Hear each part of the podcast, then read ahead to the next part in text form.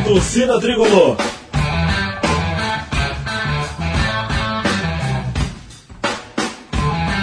Rock Flu.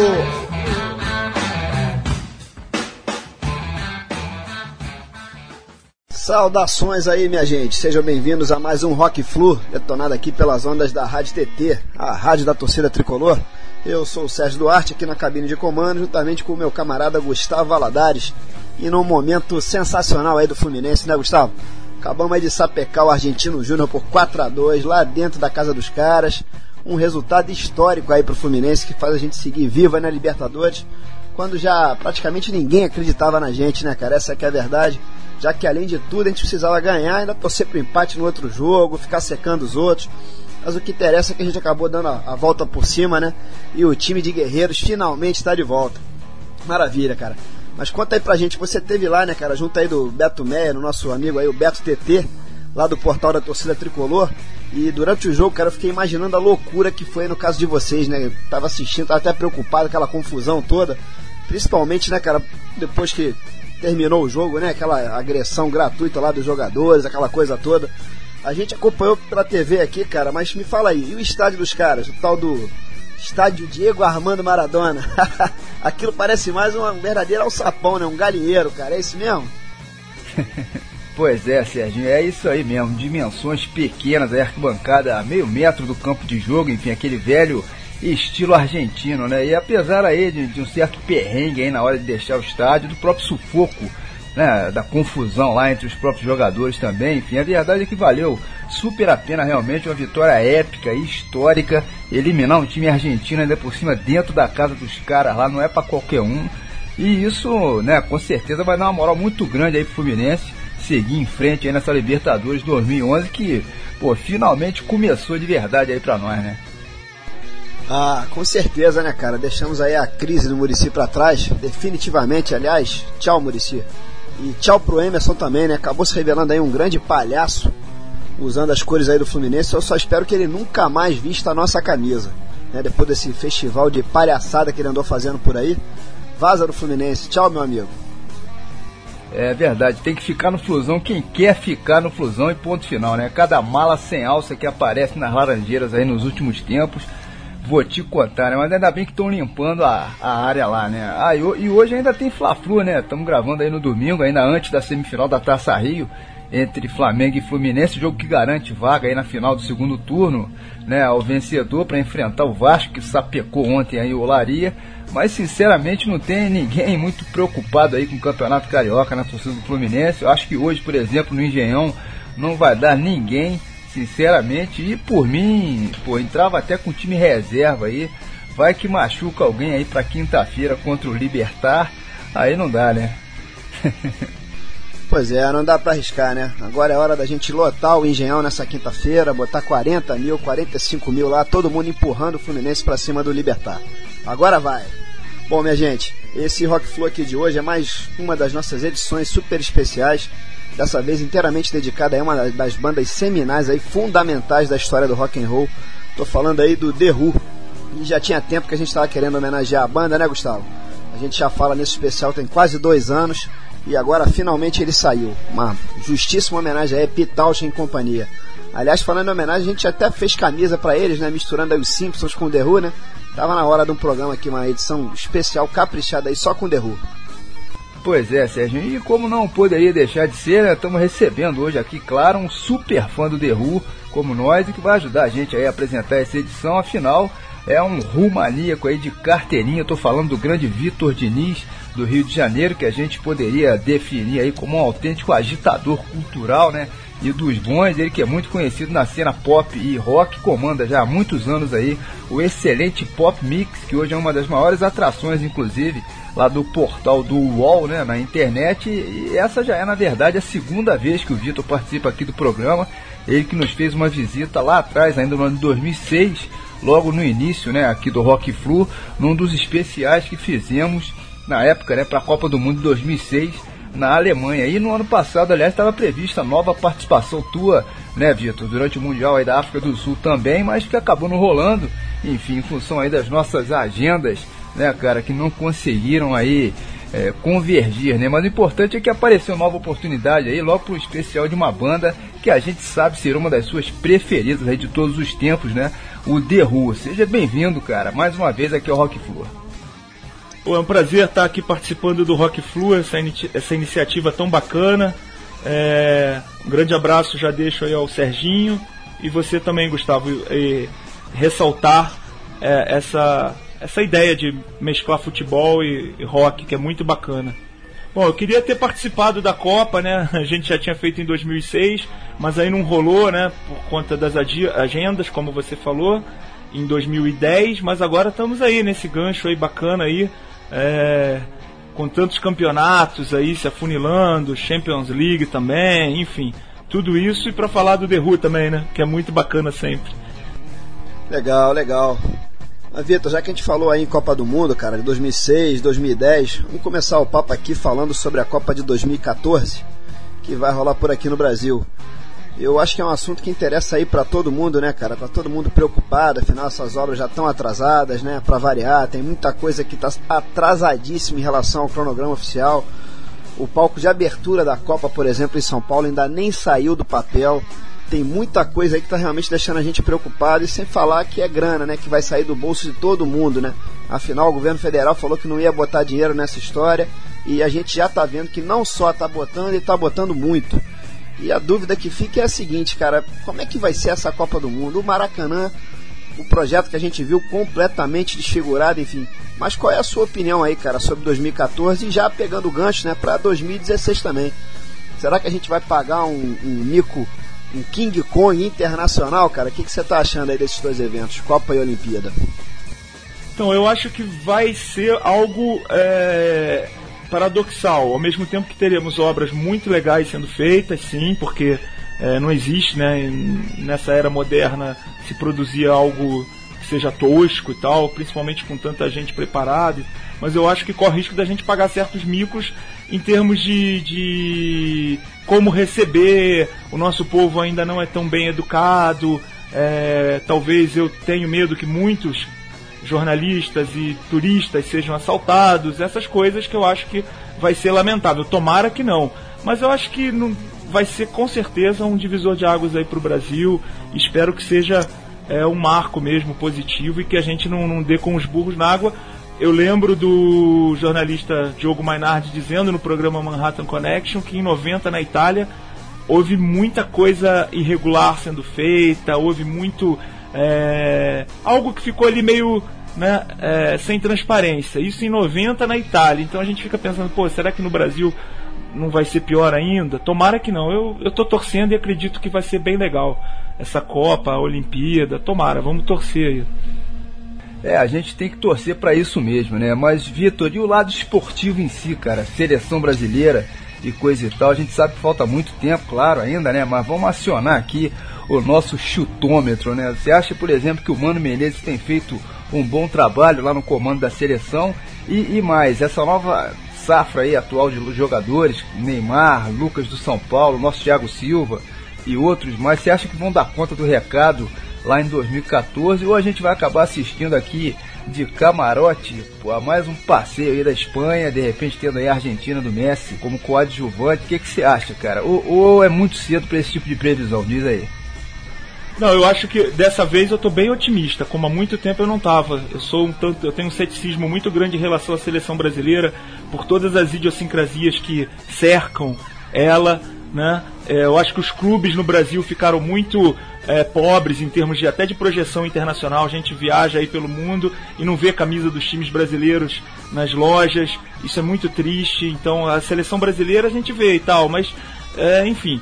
Eu acho que isso é até um outro assunto, mas eu estou muito otimista em relação, principalmente, Gustavo e Serginho também, a algo que é legal a gente salientar. Acho que há muito tempo a gente não tinha tão é, fortemente ali no meio de campo jogadores talentosos é, que saibam pisar na bola, virar um jogo, aquele típico camisa 8, típico camisa 10 que a gente tanto curtia nos anos 70 e 80. Então, você ter no meio, você poder ter no mesmo meio de campo Hernandes, que faz isso brilhantemente, que é um cara que pensa, que vira o jogo, que é aquele cara lúcido, que bota a bola no chão, o Ganso que faz isso muito bem. Então, você ter esses caras assim no mesmo meio de campo, ao mesmo tempo você ter um cara super moderno, super versátil, como é o, o Ramires, que está fazendo um belo campeonato inglês, o, esse Lucas, que é um fantástico roubador de bola, né? E que também virou ídolo já no Liverpool. É claro que os, os dois primeiros que eu citei são jogadores finos, né? Que é o Ganso e o Hernandes. Eu acho isso sem falar no Kaká e sem falar nesse nesse Neymar que está desconcertando a crítica aí, né? Quando batem nele, ele vai e faz um golaço. É um jogador que eu acho que pode dar muita, muitas alegrias à, à, torcida brasileira. O trabalho do Mano, eu acho que até agora é difícil avaliar. Acho que a Copa América será sim o grande teste. Se ele for bem na Copa América. Agora, em relação ao Messi, eu acho um jogador fabuloso é, em termos de Barcelona. Queria ter visto mais do Messi na Copa do Mundo. Ah, o Maradona não era um bom técnico, sim, mas o, o Maradona em, em 86 também não tinha é, um grande elenco, é, talvez não tivesse com ele um baita técnico, embora o, o Bilhard fosse um bom técnico e tal, mas ele, o craque, ele tem, ele tá aí para desequilibrar mesmo. Eu acho que o Messi, a Copa América também pro Messi vai ser decisiva. Se ele não triunfar nessa Copa América, ele pode começar a ser rotulado como jogador de Barcelona, o que também não é demérito nenhum, né? É, de jeito nenhum, cara. Mas fala aí pra gente, cara. A gente sabe que você se liga muito em futebol inglês, né? Vira e mexe tá por lá, inclusive na Inglaterra, entrevistando bandas, né? Mandando matérias pra cá. E antes de começar a gravar aqui o programa, você tava comentando com a gente aqui em off sobre as semelhanças, né, cara, existentes aí na sua opinião em relação ao Fulham, um dos clubes mais tradicionais lá de, lá de Londres, né? E aqui o nosso tricolor das Laranjeiras. Aliás, o Fulham é o mais antigo clube londrino, né? Lá da Premier League. Foi fundado ainda no ano de 1879. Incrível, né, cara? Já se jogava futebol nessa época tão remota lá na Inglaterra. Mas o mais incrível é que até hoje parece que eles não aprenderam, né, cara? é verdade. Não, eu acho que o, o, o, futebol inglês, ele durante muito tempo é como a gastronomia inglesa, né? Eu entrevistei recentemente o, o Josimar que é o papa do jornalismo gastronômico no Brasil, e a gastronomia inglesa ela só está começando a ter graça mesmo agora, porque eles tinham uma coisa muito é, assim é triste, né? Que eles achavam que a gastronomia era só para matar fome. Eles não tinham essa, esse encanto pela arte, o prazer da. A Inglaterra é um país de origem é, é, digamos, protestante, vai. E eu acho que no futebol um pouco isso também. Eles queriam o resultado, era aqueles cruzamentos, os campos não eram tão bons, jogo aéreo, jogo aéreo. Hoje não, hoje a Premier League é um show, inegavelmente. É, o que falta é conseguir fazer uma seleção boa, isso que é inexplicável. Porque Steven Gerrard é um baita jogador, é, é mais ou menos nesse estilo aí que eu citei, que eu gosto, o cara, o camisa 8, que que a gente tinha nos anos 80, que pisa na bola, que vira o jogo, que enche o pé de fora da área, né? É, o Rooney é um baita atacante, é, Terry, grande zagueiro, mas como esses caras chegam na seleção e, não, e a coisa não funciona? O que que acontece, né? Enfim, é, eu acho, claro, a Inglaterra foi roubada, foi roubada, é, eles estão pagando por 66 até hoje, né? Aí todo mundo vai ser roubado sempre todo mundo vai dizer, não, mas teve aquela em 66, então eles vão ficar devendo isso, mas nunca vão pagar, né? É igual Brasil e Uruguai, né? A gente ganha do Uruguai 500 vezes, eu, não, mas 50 perdeu no Maracanã, não sei o que e tal. Enfim, mas eu acho que a Premier League é um grande barato sim. E a semelhança foi assim muito grande na minha cabeça andando é, do Stamford Bridge, que é o estádio do Chelsea, até o Craven Cottage, que é o estádio do Fulham, que são bairros vizinhos, numa região nobre de Londres, eu não conseguia deixar de pensar no Fluminense Futebol Clube, é, principalmente chegando nas imediações do campo do Fulham, pela atmosfera, um bairro é, tipicamente londrino tal, mas o estádio em si, né, ele me lembrou de alguma forma ali aquela vibe da Álvaro Chaves, o, um super charmoso, pequeno, aconchegante, é muito bacana. Então eu acho que de repente é, é, o pessoal que trabalha com marketing do Fluminense podia fazer uma visitinha, se é que já não fizeram, né? Ao Craven Cottage e, e, pegar, de repente, sei lá, algumas ideias. Eu acho que isso é muito bacana. A fachada, a gente andando é, quatro a cinco quadras antes de chegar no estádio, já tem uma loja do Fulham super bacana numa esquina do bairro. Então você já vai entrando no clima. Lá dentro tem outra loja, mas que também tem frente para rua. A estátua do, do Johnny Reigns, que foi o grande jogador do Fulham, que o Pelé chamava esse cara de maestro. Esse cara dizem, né, que ele praticamente não errava passe, ele era muito fino com a bola no pé, e ele só não foi para a Copa de 66 porque sofreu um acidente de moto um pouco antes e tal. Enfim, tá aí uma seleção boa que a Inglaterra teve, né? A gente vai, eles, eles, eles, talvez tenham desaprendido que a seleção de 66 era, era fantástica. Lembremos que o Brasil em 70 suou muito, foi o jogo mais difícil, foi contra a Inglaterra. Mas eu acho que tem o, o, o escudo, talvez, tem uma atmosfera ali meio Álvaro Chaves, assim. Né? É claro que não dá para comparar o bairro do Furlan com o bairro das Laranjeiras hoje, né? Infelizmente, com a decadência que, que, veio, que, o, que o Brasil e que o Rio de Janeiro veio passando, a gente não tem mais aquele bairro tão gostoso como era, né? O bairro das Laranjeiras decaiu um pouco, sim. Mas eu acho que, que uma revitalização daquela região ia fazer muito bem para esse bairro que eu acho um dos mais charmosos do Rio. E eu acho que é um paralelo legal entre os dois times. É claro que o Fluminense é muito mais vitorioso, não há dúvida, mas eu acho que tem umas boas conexões ali. Eu, eu acho uma pena não ter mais jogo no, no campo do Fluminense. Eu acho, inclusive aquela fachada ali para a avenida principal, ali para Pinheiro Machado, eu acho que tinha que ter mais alusões ao Fluminense. O cara que é turista passa ali de carro, ele vê aquele muro, mas ele não vê o, uma mega logo do Fluminense. Acho que talvez a loja tivesse que ser para frente. Ali eu acho muito bacana aquele campo. Acho que tem uma atmosfera muito legal. É, e fica a ideia aí, né, de se trabalhar esse entorno da sede das Laranjeiras, que realmente, como, como você falou aí, Vitor, é, é, belíssima e fica, fica meio que esquecida, né, um, ou um pouco acanhada, eu diria, ali sem o tratamento que é devido, né, mas realmente, pô, você tem toda a razão aí, cara. E isso sem falar no próprio estádio, né, Gustavo? Que tem tanta história, né? Inclusive em relação à seleção brasileira, né? Ali foi o berço da seleção brasileira nas Laranjeiras. Eu acho que o museu ali cairia super bem. Bom, mas enfim, a gente vai, devagarzinho a gente vai melhorando, né? Bom, a gente está falando de Fluminense direto por aqui, mas na verdade o Vitor aqui é São Paulino, né? E como a gente já comentou aqui na abertura do, pro, do programa, né, o Flusão acaba de conseguir uma classificação heróica aí na Libertadores. E já o teu São Paulo aí numa situação meio complicada, né? Depois de sete participações seguidas na Libertadores, esse ano ele ficou de fora, né? Tá disputando aí a Copa do Brasil. E mudando um pouquinho, cara, a vertente do papo por aqui, você acha que o São Paulo, depois de ter passado aí por um longo um período de fartura, você acha que ele estaria fazendo um caminho inverso, cara? Começando a, a, a ter uma pequena queda de rendimento e já se acostumando, né? Assim, entre aspas, né? a não estar tá numa Libertadores, a não estar tá brigando lá em cima nas, nas três, quatro primeiras posições do Campeonato Brasileiro? Ou você acha que isso aí é besteira, cara? É, eu acho que o São Paulo ele é um clube que ele conseguiu é, se estruturar tão bem ao longo dos anos que ele vai estar tá sempre ali. Ele pode ficar um, uma ou outra Libertadores de fora, mas a, ele conseguiu fazer com que o torcedor, o seu torcedor tivesse uma identificação muito grande com a Libertadores. Então hoje o torcedor do São Paulino ele só quer Libertadores, Libertadores. Aí conseguiram ganhar uns brasileiros, porque também era uma coisa que não queria ficar muito para trás. Agora já colocou o brasileiro na ordem do dia, não tem tão menos brasileiros que os seus rivais, claro, agora o Palmeiras tem oito e o Santos tem oito também. Mas com essa nova né, com essa nova contagem. E o Fluminense eu acho que, pô, sensacional, essa façanha tricolor, né?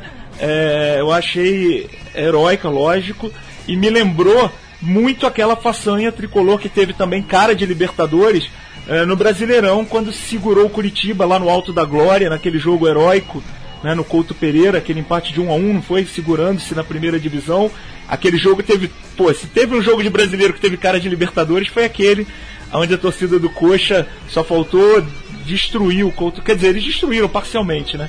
Mas eu achei que foram, foi um jogo que teve lá os paralelos com esse, né? Heróico, e agora é da sequência aí, não pode mais dar aquelas bobeiras, né, Gustavo? E Serginho também, de tomar aqueles gols bobos, como foi principalmente contra o Nacional lá em Montevidéu, que até o cara matando de canela ainda conseguiu chegar e fazer o gol no Fluminense. E eu queria ressaltar também um gancho fashion tricolor aí, a camisa do, do Edinho, que foi relançada aí, retrô, né? Brilhantemente pela Adidas. Eu acho que essa vale a pena todo tricolor ter uma. Pô, pô, com certeza. Aliás, além dessa do Edinho, ainda saiu um outro modelo retrô aí, em homenagem ao Gerson, nosso canhotinha de ouro, né, que defendeu o Flu no ano de 1973, e sem falar na camiseta que rolou numa promoção recente aí do jornal Lance, o modelo tendo aí o Rivelino, né, como ícone. Sensacional isso daí, né? Afinal, recordar é viver. Bom, minha gente, hora de fazermos uma pausa aqui no bate-papo para já começar a detonar por aqui o que realmente interessa, né? Que é The Who, uma das bandas preferidas aí de todos os tempos, tanto minha quanto do Serginho aqui, sem falar no nosso Vitor Diniz também, claro, né? A tal ponto no nosso caso que vejam vocês aí, é legal a gente deixar isso registrado por aqui, né?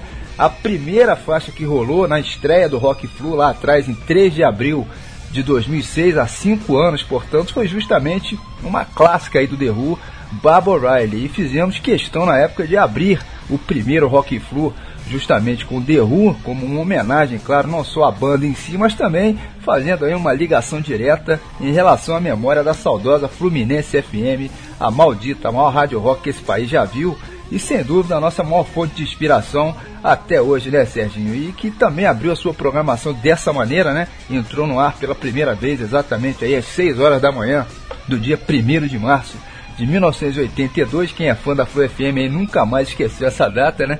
Mandando aí um Who como abre alas. A maldita mandou The Kids Are Alright, então detonamos por aqui Bob O'Reilly e assim ficou, ficou tudo certo, né? Bom, na volta então, mais papos aqui sobre rock, sobre futebol e claro, muito, mas muito Who. Então vamos lá, som na caixa.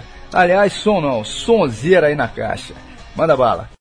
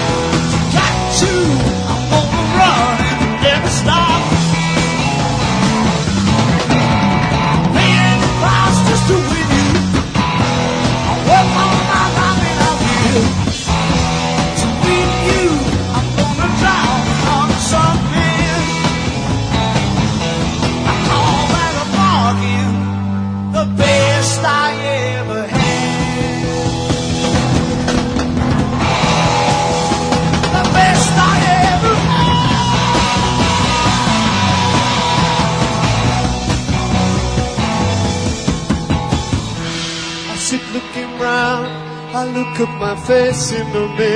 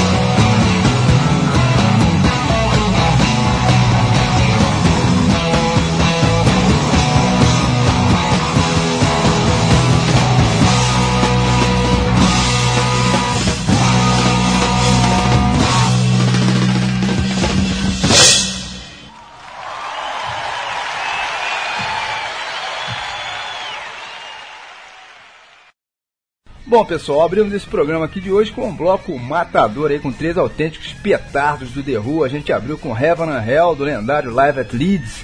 Seguimos com Young Man Blues, uma versão ao vivo maravilhosa também, de um show da banda realizado no Young Vic Theatre de Londres, né, do ano de 1971.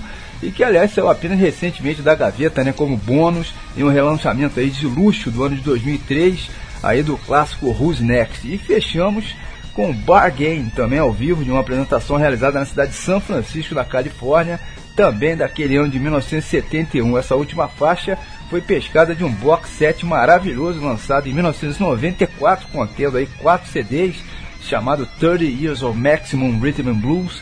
O The Who ao vivo com a formação original ali no auge da carreira era um, era um caso sério, né, Vitor?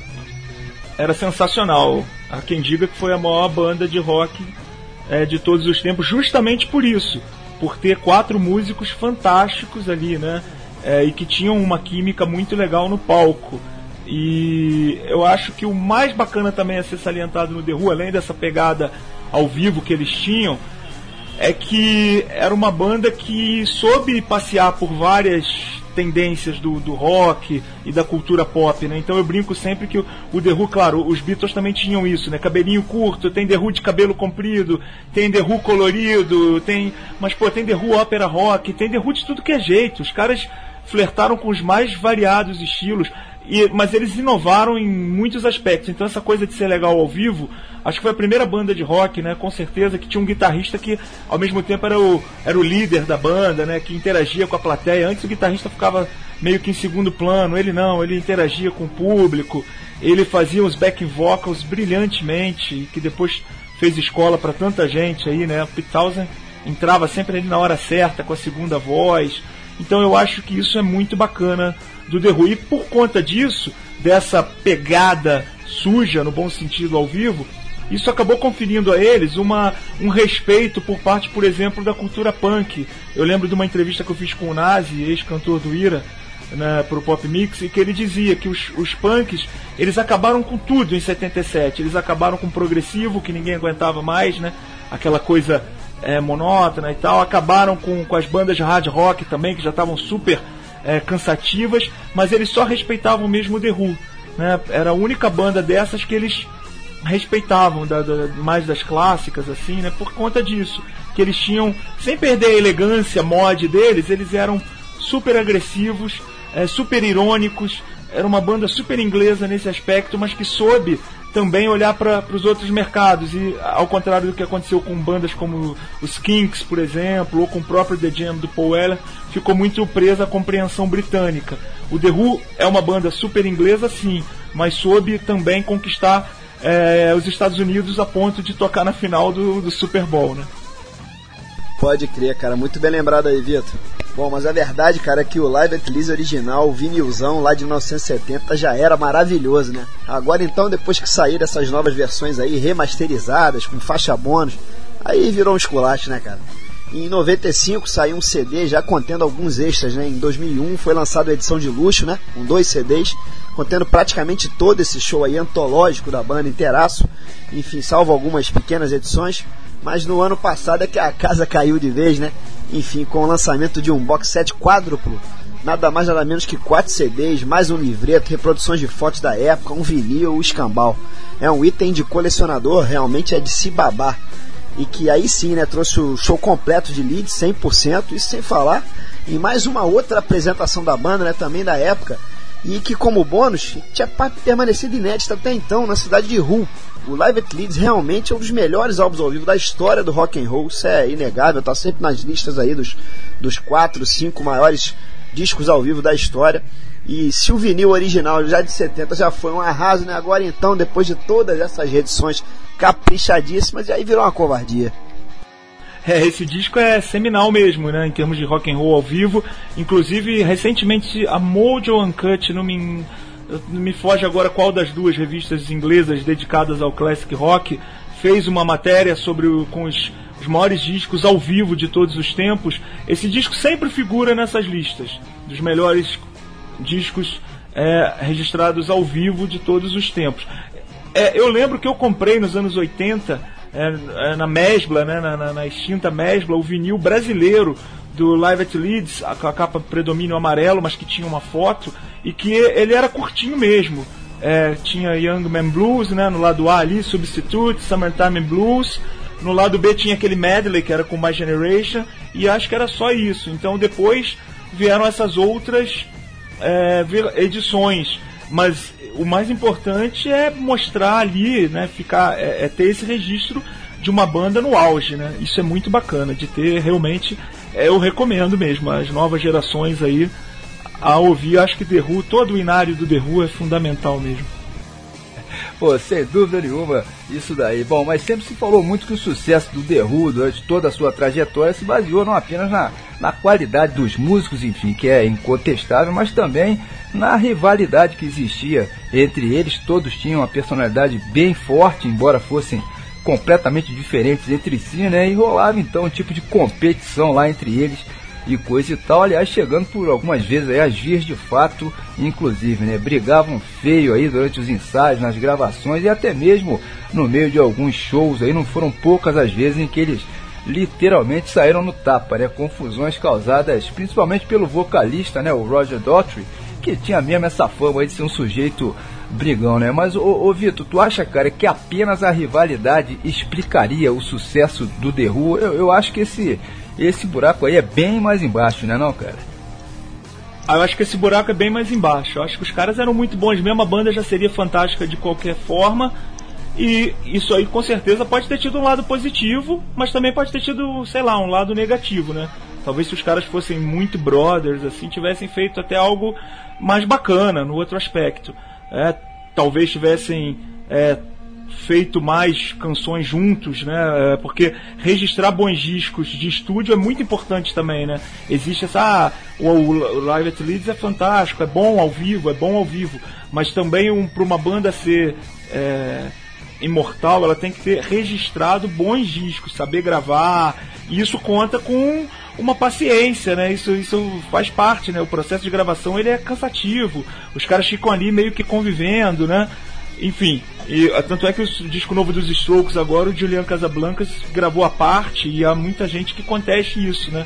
Que ele não interagiu com os caras, não era todo mundo ali ao vivo tocando juntinho como os discos antigamente andaram, alguns sendo gravados. Mas a gente nota, né, que tinha eh, até nos vídeos assim uma certa eh, uma certa eh, disputa ali entre eles. Acho que no final quem ganhou foram os fãs do The Who, porque eles sempre mandaram super bem, então acho que isso não, não atrapalhou muito. Mas será que se eles fossem, né? Mas eu acho que isso é normal, todas as bandas, você vê que os Beatles também che chegavam a se desentender, né? Ali em 69 em diante, e tantos os próprios Stones, quantos rachas não tiveram ali dentro daquela banda.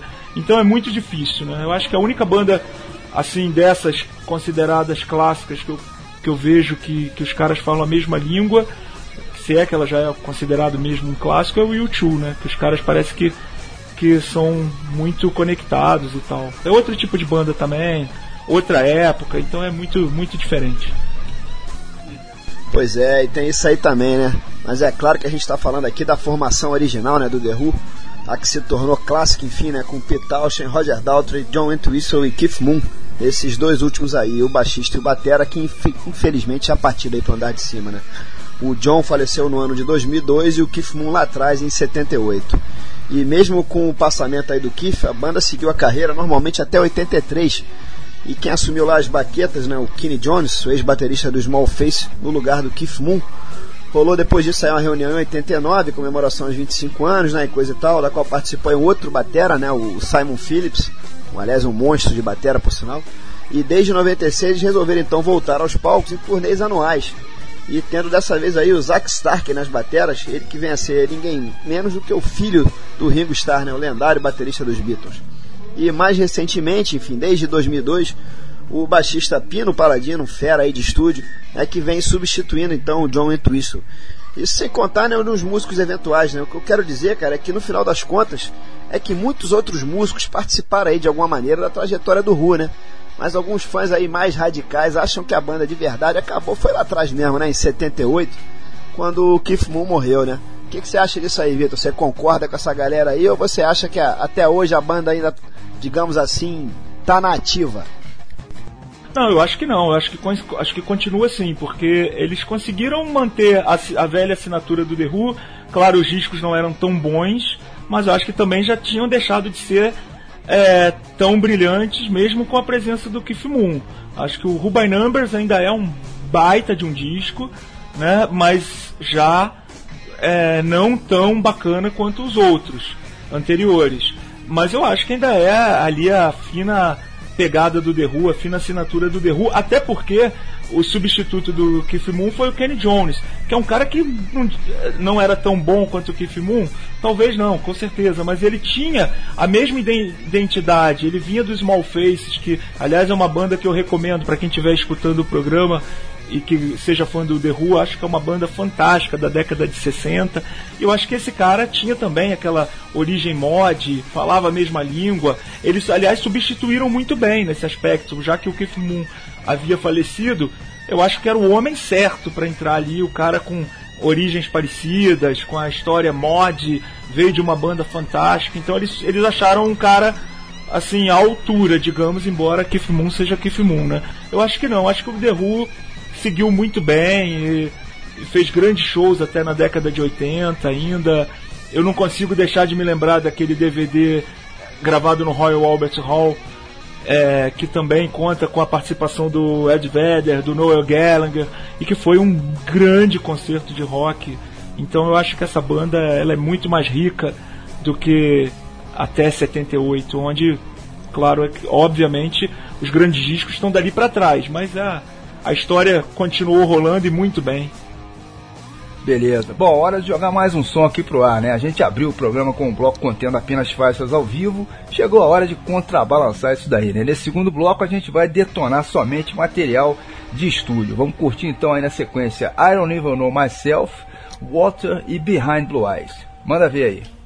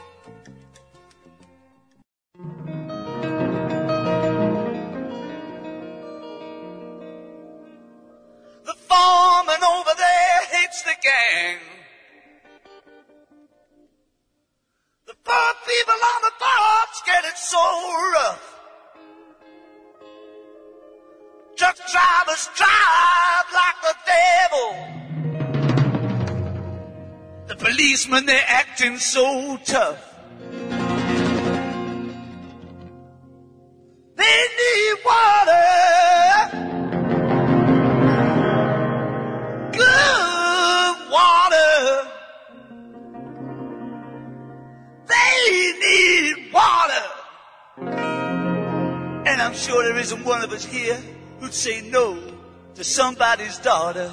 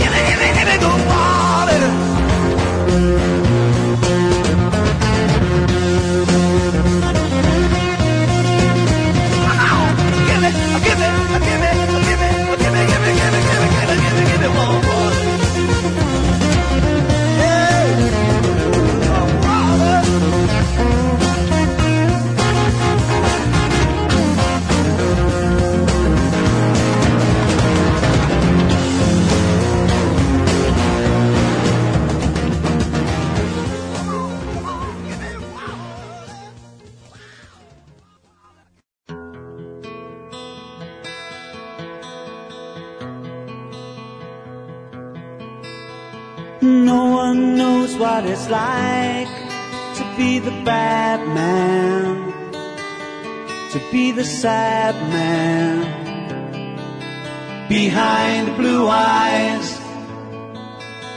No one knows what it's like to be hated, to be faded, to telling only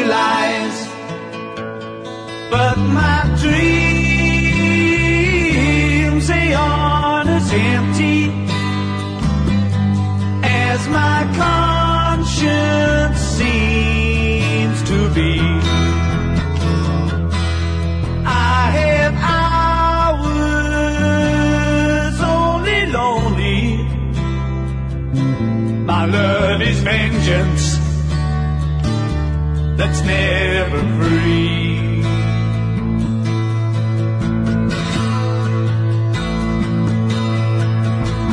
No one knows what it's like to feel the I do. And I blame you. No one bites back as hard on their anger. None of my pain and woe Can show through. But my dreams,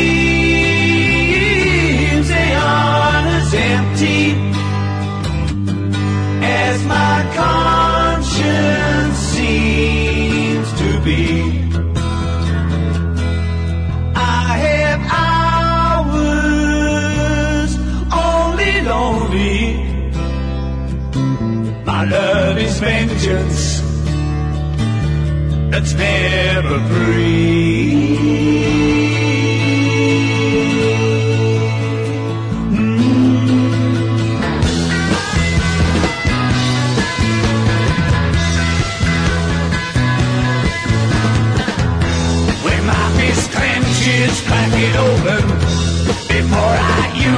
And lose my cool. When I smile, tell me some bad news before I laugh and act like. And if I swallow anything evil, put your finger down my throat. And if I shiver, please give me a blanket. Keep me warm, let me wear your coat.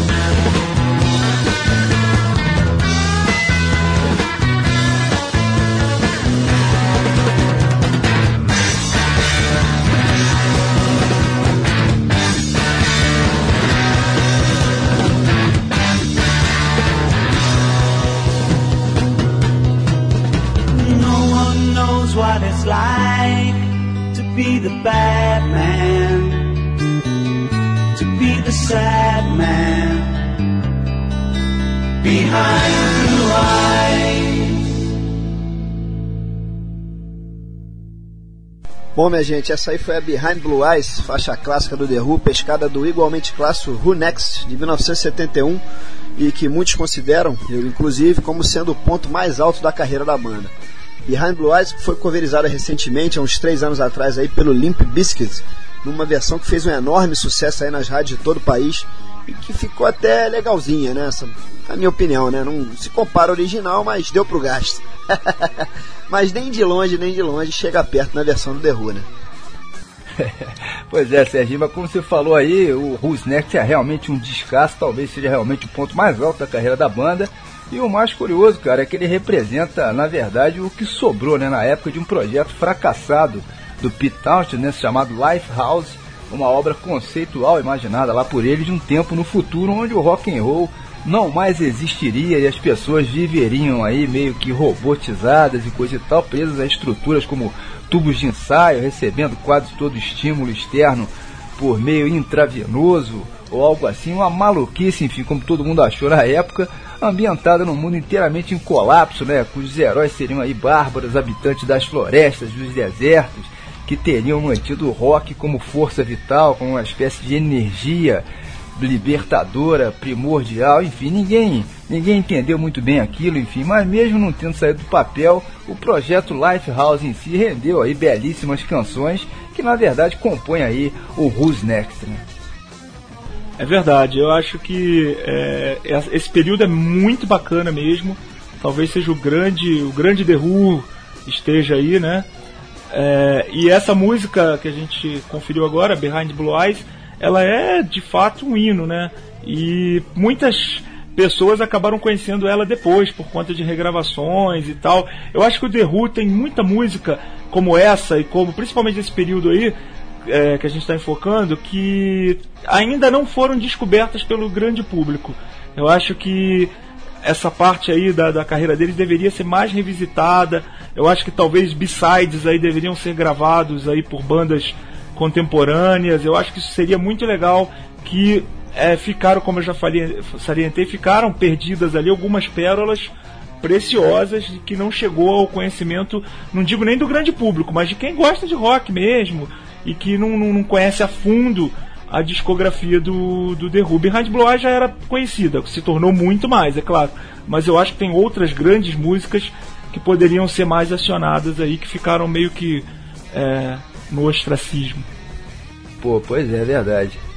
Bom, vamos falar um pouco aqui, pegando até esse gancho aí do Lifehouse, né? Sobre os outros projetos grandiosos aí do Pete Townshend que deram certo, né? Estou falando aí do Tommy e do Quadrophenia, duas óperas rock maravilhosas que foram autênticos divisores de água na carreira do The Who, principalmente o Tommy, né? Lançada em 69 e que contava a história do garoto cego, surdo e mudo e que apesar disso, ainda por cima era campeão de fliperama. e que acabaria sendo confundido com o Messias. Enfim, uma obra realmente genial, muito além do seu tempo, né? E além da crítica em si ter sido amplamente favorável, todo mundo babando em cima de Tony, a verdade é que o, o álbum obteve também um super sucesso comercial e colocou aí o The Who realmente no panteão das grandes bandas de rock and roll da época. Tommy acabou jogando a carreira da banda para um outro patamar, né, Vitor? É verdade, eu acho que o, o grande lance do The Who é porque tem, existe a velha discussão. Então eu acho que o The Who é, que, que é a seguinte, pra gente linkar o The Who nessa história. A velha discussão que o que que dá status de gênio a um músico? Eu acho que é ele ter tido ideias geniais e ter criado. Eu acho que só realmente também eu concordo com essa tese. Só merece status de gênio aquele que criou, que inovou. Então eu acho que nesse ponto o The Who, o Townsend mais especificamente, teve ideias geniais. Então esse conceito de ópera rock, ah, o, o Dirty Pretty Things já havia feito aquela ópera, é, tem sempre esses papos, né? Não, então é, não, não foi a, a primeira ópera rock. A gente sabe que talvez tenha sido o embrionário, né? É a mesma coisa dizer que os Kinks inventaram heavy metal, né? Porque eles pegaram a gilete, furaram o amplificador e fizeram aqueles riffs sujos. Mas a gente sabe que a coisa ganhou corpo e se tornou de fato uma ópera rock. Quem teve essa ideia mesmo nesse conceito foi o Pitaus, né? As ideias brilhantes, as, as ideias que saíram da cabeça desse sujeito de nome Pitausen foram sensacionais. E, e tanto o Quadrofinia quanto o, o Tommy são, ó, são óperas rock, no caso, né? É, geniais aí, que eu acho que, que realmente colocaram o The Who num patamar é, sagrado. Que não, passou a ser uma banda de origem mod, inglesa, surgiu ali é, é, é nas redondezas da Carnaby Street, vai tocando no Mark, em lugares pequenos, virou uma banda de rock and roll grande e tal, mas sim, outras que também não tiveram isso. Você pode estar tá ouvindo o programa nesse momento e preferir essa ou aquela outra, e não o The Who. Mas qual outra banda que fez, que inovou tanto nesse aspecto como quanto o The Who? Então fica aí, eu acho que a discussão aumenta pró The Who. Né? Eles criaram duas óperas rocks fantásticas, eles inovaram, aí que tá. Acho que essa é a grande diferença. Aliás, antes que eu me esqueça, o, o próprio The Who já havia lançado o The Who Sell Out, que é um disco, se não é também uma ópera, ao pé da letra, é um disco totalmente conceitual, que já era um embrião aí do, do quadrofinia, quadrofinia e do Tommy. Então eles já fizeram, já haviam feito também. Eu acho que eles não, não, não, não podem ser acusados de ter roubado a ideia de ninguém, não. É, realmente. E o Quadrofenia, ou Quadrofenia, né, foi lançado em 1973, apenas quatro anos depois do Tommy, trazendo a história de Jimmy, um adolescente inglês aí que vivia na Londres de meados dos anos 60, ali entre as brigas eternas né, entre os mods e os rockers, e cujo título fazia alusão a um mix aí de esquizofrenia e a chamada desordem de personalidade múltipla. Jimmy, o personagem, lá na menos que quatro personalidades distintas e o que se diz é que cada uma delas representando aí as personalidades de cada um dos quatro membros da banda, né? Eu particularmente acho que Quadrofenia tem ainda mais força, digamos assim, em termos de composição e mesmo musicais, enfim, do que o próprio Tommy, embora admita aí que seja realmente difícil fazer essa conta, né? Para fã é muito difícil fazer esse tipo de comparação, né? Esse tipo de escolha, mas de qualquer maneira, não resta dúvida, essa é outra obra simplesmente magistral aí do The Who, não é não, Vitor? É, os dois são fantásticos, são discoteca básica obrigatória, é, mas eu ainda tenho uma quedinha pelo Quadrofinia, algumas músicas como Dirty Jobs, por exemplo, é uma das minhas prediletas. Eu acho que essa música é genial e é, toda a concepção dele eu acho um pouquinho mais mais bacana, acho que ela é calcada em elementos mais interessantes assim, e ela também é, vai se manter, digamos, mais resguardada em termos de de estilo, eu acho. Acho que o Tommy em alguns momentos dá umas escorregadinhas ali, mas levemente, levemente, é, porque também é coisa muito fina. Eu preferia é, indicar para quem não conhece nenhuma das duas o Quadrofinia. Eu acho que as imagens também são muito legais. É. Eu acho que talvez seja mais mod, né? Talvez por isso, né? Eu minha, acho que a minha, a minha pegada principalmente é mod e eu agradeço muito ao The Who, eu, eu sou muito grato ao The Who também por isso. Eles me fizeram descobrir, tá aí outro barato também dessa banda. Eu, eles me fizeram descobrir e ser apaixonado pela cultura é, soul, pela soul music, a música negra, é, que os mods tanto diziam amém, né? Então, eu a partir é, do The Who, como eu era fã do Who quando, quando adolescente, depois, com o passar do tempo, eu fui atrás dos discos da Motown, né? Dos caras que eles que essa turma mod, né, dizia amém, que eram os músicos é, negros, né? Soul music principalmente. É verdade, tem todo esse lance aí dos mods, né?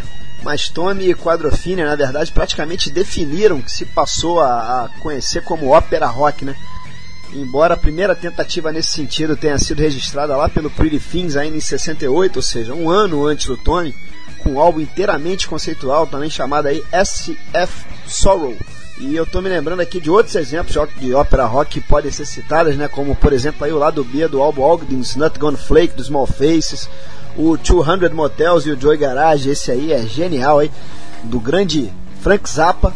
Tem aí o Lamb Lies Down Broadway do Genesis, o próprio The Wall, obra-prima aí do Pink Floyd. E outros mais recentes aí, né, como American Idol do Green Day. E até mesmo Pete Townshend produziu várias obras assim fechadas em sua carreira solo, né? Como são os casos aí do The Iron Man e do White City.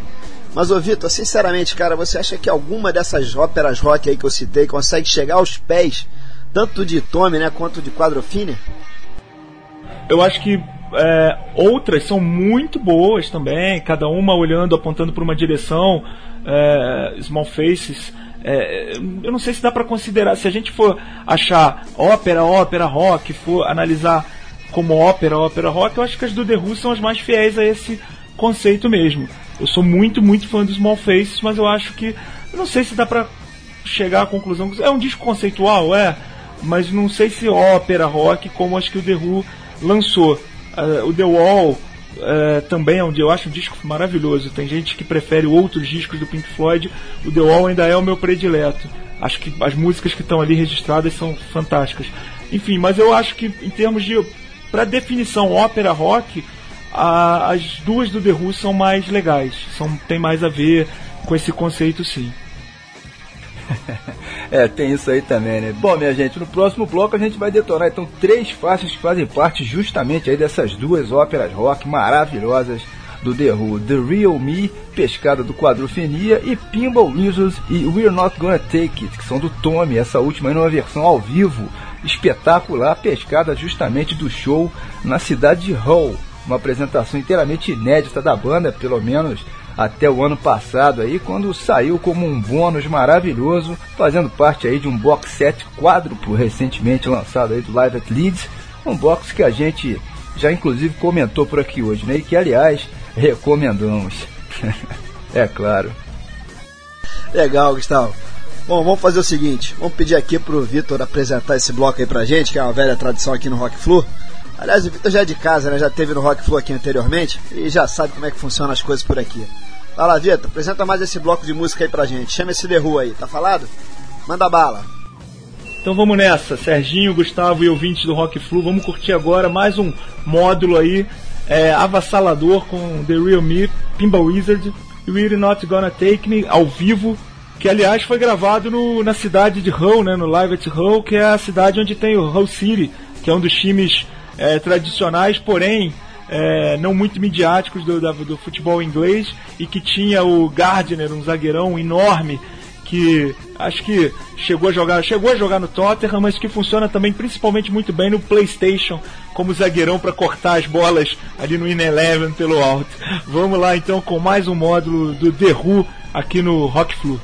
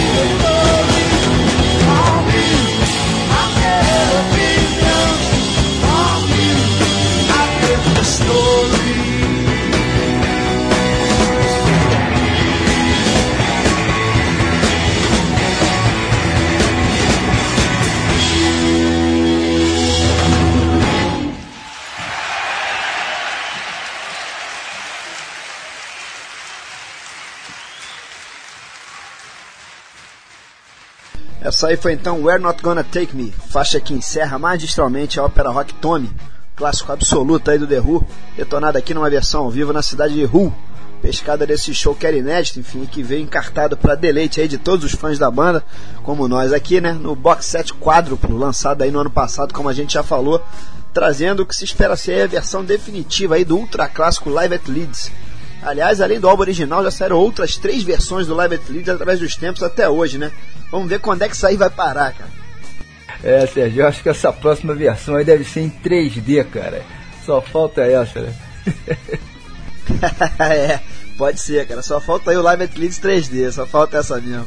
Mas, Vitor, uma curiosidade que eu queria comentar por aqui, cara, que é o seguinte: na verdade, essa apresentação deles em Hull é que seria lançada, né? Lá atrás em 70, e não a de Leeds. Isso é o que a gente ficou sabendo agora, né? Parece que montaram todo o esquema da aparelhagem, gravação, pro show de Hull. Mas houve aí um programa técnico nas quatro primeiras músicas, e aí o jeito foi mover todo o equipamento, toda a estrutura meio que às pressas para a cidade de Leeds no dia seguinte, onde enrola, rolaria então a apresentação que acabou virando histórica por acaso, né? Veja como são as coisas, cara. O maior álbum ao vivo da história do rock and roll, ou pelo menos um dos três maiores, né? Para não contrariar ninguém, não era para ter sido gravado, cara. É mole. Mas fala sério, né, cara? Será que o Live at Hull teria o mesmo impacto que o Live at Leeds? Que eu quero dizer o seguinte, Live at Home quase quebra a língua era a gente, né, para pronunciar, ou seja, além de toda a sonzeira, claro, o bom e velho Live at Leeds ainda tem isso aí de quebra, né? Ainda por cima o título é sonoro, né? Mas falando sério, a verdade é que os caras devem ter chegado a Leeds no dia seguinte com muito mais pilha, né? Com muito mais vontade. Com certeza, porque eles já sabiam que tinha dado zebra, né, no, no, na noite anterior ali e tal, em Hull, e chegaram em Leeds talvez com mais tesão ainda, né, com... É claro que a atmosfera muda, a história é legal por isso, né, é, são esses, esses capítulos inusitados que fazem uma história é, ser mágica, né, então acho que tá aí o acaso, né, que fez com que talvez o outro não ficasse tão legal, né, sorte de quem assistiu em Leeds, né, quem estava lá naquele dia, e é um, é, acaba fazendo mais uma vez uma analogia ao futebol, tendo aí um, sendo um clássico vencido pelo Leeds, que é um time ultra tradicional, né, um dos times mais tradicionais, o povo da, daquela cidade ama futebol, e com certeza esse duelo específico eles levaram uma vantagem histórica, né? Ter visto o Who naquele momento em ação no auge, pô, isso aí foi também é inegavelmente uma propaganda muito grande para a cidade, né? O Live at Leeds, imagina, ele não é, não foi gravado em Londres, nem em Liverpool e tornou a cidade mais famosa ainda também. Eu acho genial esse esse concerto é realmente um marco aí na história do rock. Bom, pessoal, ainda sobre Tommy e Quadrofenia, faltou a gente falar aqui que ambos viraram filmes, né? Além de peças de teatro, enfim, são dois verdadeiros fenômenos aí de multimídia nos cinemas, Tommy virou um musical dirigido lá pelo Ken Russell, que contou com vários atores, atrizes e até músicos aí do primeiro time que fizeram participações especiais, como são os casos aí do Jack Nicholson, do Robert Powell, da Mary Holland, do Eric Clapton, da Tina Turner, do Paul Nicholas, o Elton John, né, também num papel sensacional isso além do pessoal da própria banda em si, tendo o Roger Daltrey assumido aí o papel principal, interpretando lá o Tommy, né? Já a Quadrofenia, longa-metragem de 1979, foi dirigido por Frank Rodham e contou com um cast de atores ingleses, tendo o Phil Daniels no papel de Jimmy, além de Leslie Ash, Phil Davis, Kate Williams e ainda o nosso Sting, que na época já havia iniciado a sua trajetória como baixista e vocalista lá do Police, banda que estouraria de vez na década seguinte, enfim, ele que sempre gostou aí de bater essa bolinha também como ator, né? Aliás, o Sting sempre se declarou fã, confesso aí, do som do The Who. Ô, ô Vitor, o que, que, tu achou aí dessas duas adaptações pro cinemão, tanto do Tommy quanto do, do Quadrofenia? E o Sting, cara, é, é muito canastrão aí ou dá pro gasto, cara? Olha, eu acho que o Sting é, não deu pro gasto. Eu acho que até na sequência o Police virou o grande Police. Então isso também é, conferiu essa obra mais esse detalhe aí interessante, mais esse link pop, sem falar nos outros nomes que vocês já mencionaram muito bem. Então eu acho que isso só engrandece. Eu acho que é, tudo é história e história da, da, da mais é, pura em termos de, de essência pop, dentro do, da, da, da, cultura pop, melhor dizendo, mod até o caroço, né? Então, o Quadrofinha, por exemplo, é muito legal você andar pela, pela Carnaby Street em Londres e ver na, na vitrine da loja da Lambreta, né? Aquela jaqueta que é a capa do, do, do disco. Pô, é sensacional você olhar ali na vitrine. É claro que desembolsar aquelas mais de mil libras não dá, né? Mas é sensacional. E, e a importância dessa banda, você andando por Londres, você nota isso é, quase que no ar da cidade, no, no, no, no dress code das pessoas. É impressionante como eles, ao lado, claro, de outras bandas também que formaram o berço denso ali da cultura mod, foram importantes. O, o, existe próximo à já citada Lambreta, que eu acho que é a loja mais derruda da história, na mesma Carnaby Street, uma loja chamada Merck, que é uma grife que também promove shows ali dentro de bandas novas, aonde é, é, você desce para o salão principal da loja e é praticamente com um memorial do The Who, essa loja. Porque você tem discos autografados pelos caras. Claro, tem discos também do The Jam, do, do, do Paul Elia solo, mas a, o The Who, toda a concepção ali, sabe? É muito. O que esses caras fizeram é, foi muito importante. Eu só lamento que eles não são tão conhecidos como deveriam é, em países como o Brasil, por exemplo. Verdade, cara. Interessante a gente comentar também aqui o seguinte, né? O The Who sempre teve uma ligação forte com o cinema, né? Além dessas adaptações aí do Tommy e do quadro Fine para tela grande, eles acabaram detonando também vários documentários bacanas durante a carreira, chegando a fundar até uma empresa, né, a The Who Films Limitada, justamente visando explorar essa veia, né? O Roger Dalton, por exemplo, sempre gostou, a exemplo aí do Sting, né, de se arriscar, digamos assim, na pele de ator. Aliás, um filme que eu estou me lembrando aqui, o Mac Vicker de 80, né, se eu não me engano, que teve o Roger como ator principal. Teve uma trilha sonora que é uma autêntica pérola, né, Vitor? Afinal, consta até da discografia solo, né, do, do Roger Daltrey. Porém, na verdade, contou com participações de todos os membros aí da banda, né? O John Entwistle, o Tosh, o Kenny Jones, que na época já era o batera, né? Ou seja, quase que um álbum do próprio Who, né, cara? Sensacional isso aí. É verdade, era o, a essência é, The Who total ali, né? Era The Who total.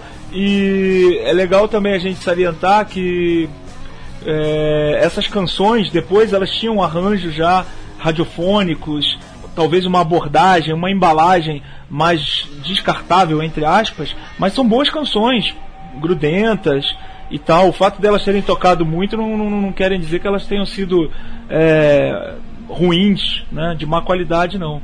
Eu acho que até, até nisso eles tiveram um mérito, né? Eu acho que o Roger Daltrey até hoje deve ganhar os royalties por canções, né? Assim, né? Porque tocam até hoje aí nas AMs brasileiras e tudo, né? Pois é, você falou aí em rádios AM e Without Your Love, uma balada que está nesse álbum aí, tocou muito por aqui, até em a rádio AM realmente, sem falar em Escape Parte 2, uma faixa que a gente não pode deixar de citar de jeito nenhum, já que ela era o tema de abertura do lendário Som Pop, né, programa de clipes da Rede Globo comandado por Nelson Mota nas tardes de sábado, um autêntico clássico, né? Recordar é viver, pois é, mais uma, mais uma citação das antigas hoje por aqui, né? Bom, hora das nossas dicas da semana e hoje eu vou falar sobre um documentário sensacional que eu acabo de assistir, contando um pouco da história aí do dia a dia nos últimos três anos, pelo menos, de ninguém menos que o líder do Motorhead, o grande Leme. O filme é do ano passado, muito fácil de pescar aí na rede para download, vale muito a pena. O título, aliás, por si só já valeria o ingresso aí. Leme 49% motherfucker, 51% sonafabete. É simplesmente nota 10, ele que está escalado aí para nossa sorte, comandando lá o Motorhead, como sempre, né, pro Rock in Rio 4 que vai rolar em setembro desse ano. Não vai rolar quase nada de rock propriamente dito nesse Rock in Rio, enfim, mas vai se fazer o que? Pelo menos o Titio Leme estará lá empunhando a bandeira do rock and roll, né? Honrando aí a classe. Eu deixo um conselho aqui para todo mundo: não deixem de baixar esse filme de jeito nenhum. Realmente é nota mil e isso arredondando para baixo aí ainda. Sensacional. Beleza, Gustavo. Titio Leme realmente é imperdível, né? Sempre uma boa pedida. Bom, mas eu não vou falar sobre o seguinte, é uma outra dica que também não dá para perder, minha gente. Nos dias 22 e 23 de maio, aqui no Rio de Janeiro, lá no Engenhão, vai rolar um mega show do Super Paul McCartney. Imperdível, imperdível. Nessa última vez que ele passou pelo Brasil, ele não passou pelo Rio, né? Ele iria tocar no Maracanã mas com o Maracanã em obras acabou que a, a, o Rio de Janeiro não entrou na agenda. Mas ele está vindo agora nos dias 22 e 23, imperdível, imperdível. E para melhorar isso aí, o Rock Flu está com duas estampas absolutamente geniais, novinhas, novinhas, que acabaram de sair do forno. O Paul McCartney tricolor e uma blusa sensacional dos Beatles, né, fazendo uma menção ao Sgt. Pepper's Lonely Heart Club Band, o clássico álbum de 67, aquele que tem uma verdadeira constelação na capa, e a gente fez uma brincadeira e botou vários ícones tricolores, tem o Pedro Bial, tem o Rivelino, Gilberto Gil, tem um monte de gente lá, Nelson Rodrigues, tem o Conca, o pessoal do passado e do presente, além, é claro, né, dos quatro Beatles, devidamente fardados de tricolores. Sensacional a criação do mestre Gilberto Zavarese, lá do, do blog Artflu, blogspot.com. Quem não conhece, dá uma conferida aí. O Gilberto é um mestre nas artes gráficas. Boa parte da torcida já conhece o trabalho dele. Ele, inclusive, é o autor lá do, do, do, da ilustração do ônibus. Ele que fez aquela arte bacana do nosso ônibus. Aproveitar e mandar um abração aí pro Gilberto Savarese. Quem tiver interessado aí nas camisas é só me mandar um e-mail aí, svduarte.globo.com ou então pro nosso e-mail de praxe aí do Rock Flu, que depois eu entro em contato aí. Mas Vitor, ficou faltando uma dica tua, cara. Pense em alguma coisa aí que esteja rolando, enfim, que seja interessante no mundo rock and roll, algum álbum, algum DVD, livro, show, manda bala aí. Então, Serginho, eu acho legal, é, como dica, né, a gente ter sempre um link bem factual. Então, eu havia pensado primeiramente no álbum novo dos Strokes, Angles, que é muito legal, o quarto álbum dessa banda que deu uma sacudida no rock, né, há 10 anos atrás e que continuam fazendo é, ótimos é, refrões e tal. Mas eu também trouxe algumas dicas aqui, como eu sei que vocês têm um público que é bem conectado aí, literalmente à internet, vai buscar novos sons e de, de, de, de é, procedências talvez menos comuns. A primeira dica que eu queria dar de hoje é de uma banda fantástica que eu tive a sorte de ver ao vivo em Oslo, na Noruega, que se chama Major Parkinson. Essa banda é fantástica ao vivo.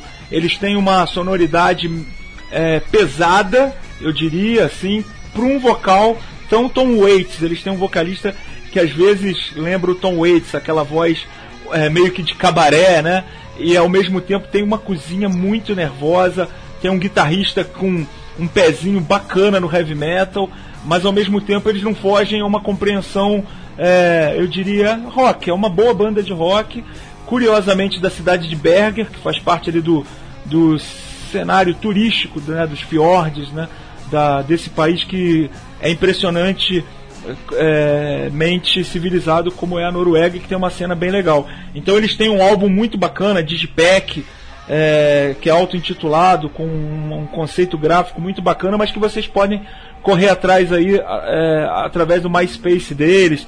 O nome da banda é Major Parkinson, é uma banda norueguesa muito legal. E a outra dica de para quem gosta principalmente de blues é o Wally Brown, que é um músico inglês, esse já de uma vem de uma cidade com muita tradição, né, de, de Londres e tal ali né, no Reino Unido, mas o Wally Brown que é um garotão, eu tive a oportunidade de ir no lançamento do disco dele em uma das lojas da HMV ali na Oxford Street em Londres e ele fez um pocket show, ele brinca com a guitarra, é um rhythm and blues mesmo, então eu, eu indico, principalmente, eu acho que para quem gosta de, por exemplo, do Steve Ray Vaughan, é muito bem indicado, principalmente também para quem gosta das bandas de rock tocando blues, que isso era uma coisa muito legal. É, os Stones tocando blues era diferente, o The Who tocando blues era diferente, né?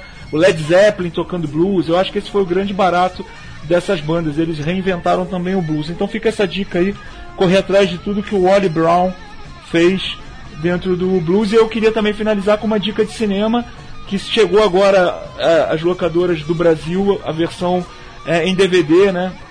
Do A Procura de Eric, que para quem gosta de futebol, eu acho obrigatório. Uma participação muito legal da torcida do Manchester United é, enfocando aí a grandeza do personagem que foi o Eric Cantona. Mas o filme, mesmo para quem não gosta de futebol, é, pode levar a namorada junto, filho, porque é imperdível, assim como outro filme também calcado no, no, no, futebol britânico, que também tem fácil em qualquer locadora, que é o Maldito Futebol Clube, que também é imperdível, sensacional. Beleza, beleza. Dicas sensacionais aí. Bom, vamos lá detonar mais um pouco de Who aqui no ventilador. E daqui a pouco a gente retoma o papo por aqui, que hoje realmente está nota 10. Agora um bloco da fase inicial da banda, portanto, anos 60 pintando aqui na área, pessoal. E na volta do bloco, claro, a gente comenta então o que é que rolou. Só na caixa aí.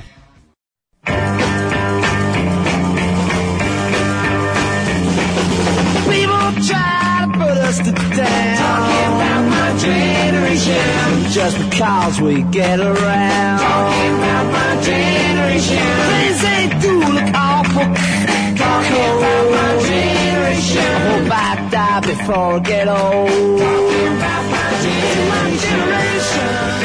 This is my generation, baby. Why don't you all fade away?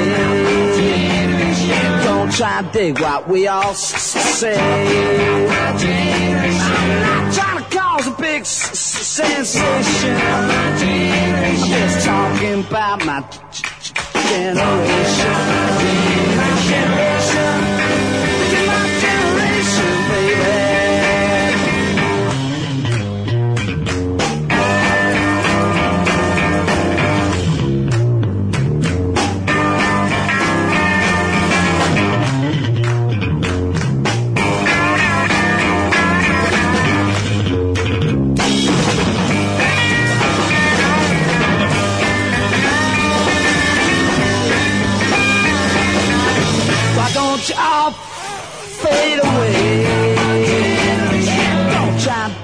What we all I'm trying to cause a big sensation. Just talking about. My generation. This is my generation, baby.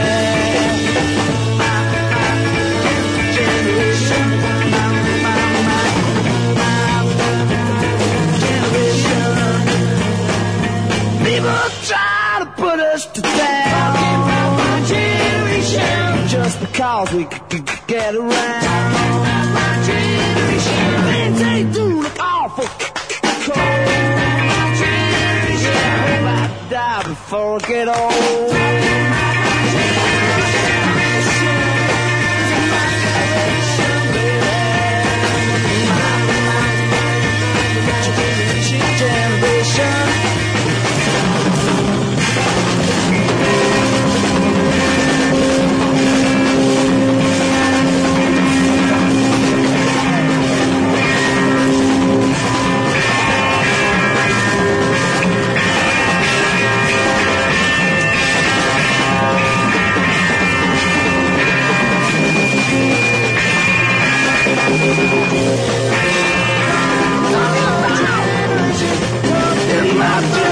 Generation, in my generation, in my generation, baby. In my generation, in my generation, in my generation, in my generation.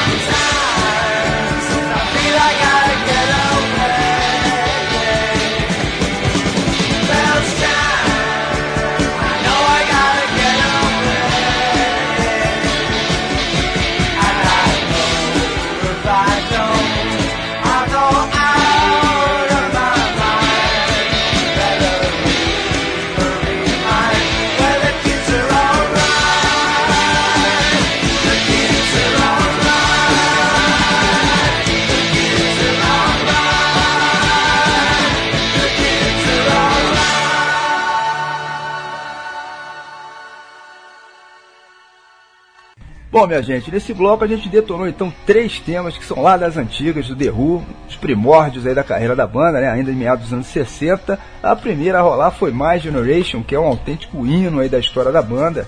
Todo mundo conhece, não podia ficar de fora aqui desse, desse especial, né, de jeito nenhum. E na sequência rolaram aí Substitute e The Kids Are Alright, a fase pré-tome, né, como é chamada essa fase inicial do The Who, já indicava né, Vitor, que esses caras faziam um som diferente, né, bicho?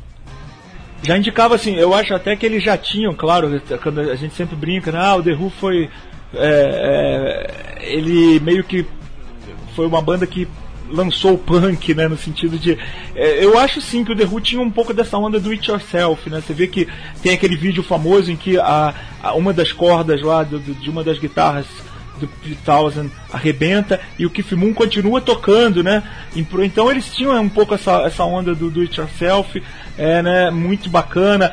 Haja, é, haja visto, né? E lembremos também que o, o famoso é, instrumento de marketing, a famosa peça de marketing do Pete Townsend de quebrar a guitarra surgiu sem querer, né? Ele uma vez brincando, sem querer, ele quebrou, deu certo, né? Por um acaso, o pessoal ficou enlouquecido e aí eles passaram a fazer isso, quebra-quebra, né? Que era muito legal também. Então eu, eu acho que essa, essa fase é muito importante, porque ainda era uma fase é, que tinha uma certa inocência, digamos, né, do, do, do rock and roll que ainda estava para que caminho esse fenômeno chamado rock and roll estava apontando, né, mudando o mundo, tal, né, Beatles, Hollies, aquelas bandas, mas ao mesmo tempo eles já tinham um veneno diferente. Eles já meio que apontavam para uma sujeira que depois o Clash, o The Jam, eh, os Sex Pistols, os Undertones iam dizer amém. Então eu acho que até nisso The Who foi uma banda pioneira sim. Bom, faltou a gente falar aqui que a última faixa a ser tocada nesse bloco, a The Kids Are Alright, que na verdade não é a original The Who, mas sim uma versão gravada pelo Keith Moon, no único álbum solo que ele lançou na carreira, o Two Sides of the Moon, de 75, e que trazia justamente uma coleção de covers de músicas nas quais ele curtia mais, né? Ele gravou meio que de pilha esse álbum, né, coisa e tal, mais como um mero capricho, né? O Keith Moon, que na verdade inovou o jeito de se tocar bateria, né? Ele preferia conduzir tudo nos pratos, ou então levar a música inteira na base daquelas viradas enlouquecidas que era a marca registrada dele, né? Foi ele quem começou também essa história de usar dois bumbos ao invés de um só, o que com o tempo acabou ficando muito popular entre os bateristas. Realmente uma figuraça aí o nosso Keith Moon, que infelizmente é mais um dos partiram muito cedo aí pro, pro lado de cima, né? É verdade, aliás, o Roger Daltrey está produzindo aí um filme sobre a vida do Kiss, que vai se chamar Cine Filme Kiss Moon Naked for Your Pleasure, um lançamento previsto aí para 2012 e que supostamente vai trazer o comediante Mike Myers no papel aí do Kiss Moon. Mike Myers, que é um ator americano super conhecido aí por comédias como Wayne's World, né, parte 1 e 2, que aqui no Brasil teve o infeliz título, né, de Quanto Mais Idiota Melhor, partes 1 e 2 né? E principalmente a série Austin Powers, na qual ele faz aí ao mesmo tempo o mocinho e o vilão, né, o Dr. Evil. Desde 2008 existem rumores aí sobre esse filme, enfim, que é o que parece vai mesmo rolar finalmente no ano que vem. Mas a grande pergunta que se faz é a seguinte: será que o Mike Myers vai dar conta aí do recado? E afinal de contas aí vai ser um documentário ou uma comédia, né? O que, que, que você acha aí, Vitor? Mike Myers no papel de Kiss Moon, será que vai funcionar isso daí? Acho que ele vai dar conta, sim. Já teve lá boas conexões com, com a cultura mod, né? É, Austin Powers é um fenômeno mod total, né? Cheio de referências ao Reino Unido, aquela seara ali bacana. Eu acho que vai ser muito legal. Eu acho que é ótimo que a vida do Keith Moon seja revisitada no cinema, pois é um baterista seminal, inventou várias técnicas, né?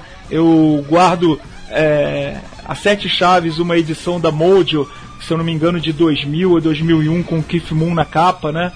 É, é uma foto brilhante, com aquela fotografia perfeita que só a Mojo tem, enfim, que eternizando naquela reportagem e mostrando o quanto esse baterista foi é, inovador. Eu acho também que, logicamente, alguns episódios dão conta de uma personalidade é, bem humorada, mas é claro que cara teve momentos ali é, tristes, né? É, totalmente calcado na, na loucura das drogas, muita bebida. O famoso caso. Aí é que tá, né? O famoso caso do Rolls Royce. Pô, é que esse caso acaba sendo divertido hoje, né? Tanto é que ele virou capa de um disco do Oasis, né? Do Be Here Now. Os caras do Oasis, que talvez sejam os maiores fãs do The Who na história, né? Fizeram questão de prestar essa homenagem ao Keith Moon colocando na capa do terceiro disco do, do grupo de Manchester um Rolls Royce dentro da piscina, né? Então que foi um caso, né? Aliás, eu acho que era aniversário, inclusive, do Keith Moon e tal. E ele, alucinado, colocou né, nada mais, nada menos do que o carro que é o sinônimo né, de, da realeza, o carro é, dos nobres britânicos, né? Você vê um Rolls Royce passar na rua, é algo diferente. O cara simplesmente chutou o pau da barraca e tacou o carro dentro da piscina. Então eu acho que vai ser muito bacana. Tomara que role mesmo esse filme que eu acho que vai ser sensacional. o nosso Moon é na pele do Austin Powers, hein? Não sei não. Mas enfim. Bom, falando mais do álbum solo do Keith, mas os outros membros da banda original, tanto o Pete quanto o John Entwistle e o próprio Roger Daltrey, esses sim chegaram a tocar suas carreiras solo normalmente, lançando vários álbuns, sendo o Pete Townshend que acabou obtendo um reconhecimento maior né, através dos anos ele realmente tem alguns álbuns bem legais, né, não, Vitor? O que, que você acha da, do material solo desses caras? Olha, eu acho que o Townsend tem grandes momentos solo. Eu acho que ele tem um disco genial com o Ronnie Lane. É muito bacana aquele, aquele álbum que os dois é, gravaram juntos. Eu acho que ele tem bons discos. O Roger Daltrey tem uma carreira solo de altos e baixos. Né? Eu acho que muito longe do que ele fez com The Who. Eu diria interessante. Também classificaria de interessante o que os outros dois andaram fazendo em suas trajetórias solo. Eu acho interessante, mas não, não acho que seja é, nada de muito relevante, não, sinceramente. Eu acho que os quatro eram fantásticos juntos, né? Aí a gente volta lá atrás, aquela discussão se eles não se davam tão bem e tal, mas engraçado, né? Eu acho que fazendo mais uma vez uma, uma referência ao futebol, é como Edmundo e Evair, né? Os dois parece que não se davam nada bem fora de campo, se detestavam, mas os, o, o grande momento, tanto de um quanto do outro, era tanto do Evair como do Edmundo, eles se entendiam muito bem dentro de campo, né? Eram juntos, né? Tanto no Palmeiras quanto no Vasco. Então acho que é mais ou menos por aí. dentro de campo acaba funcionando, né? Ô Vitor, ainda sobre o Pete cara, tu acha que aquele, aquele episódio da acusação de pedofilia que rolou em 2003 e, e, do qual mais tarde ele acabaria ficando totalmente inocentado, né? É bom que se registre isso aqui antes de mais nada. Você acha que aquilo acabou manchando um pouco a imagem, a imagem dele, cara? Eu tô te perguntando isso porque até hoje, em bate-papo aí com os amigos, quando, quando menciono o Who de alguma maneira, enfim, sempre vem alguém para comentar o caso dando uma detonada nele e coisa e tal. E é o tal negócio, né? Saiu na imprensa, não tem jeito, né, meu irmão? É mais ou menos.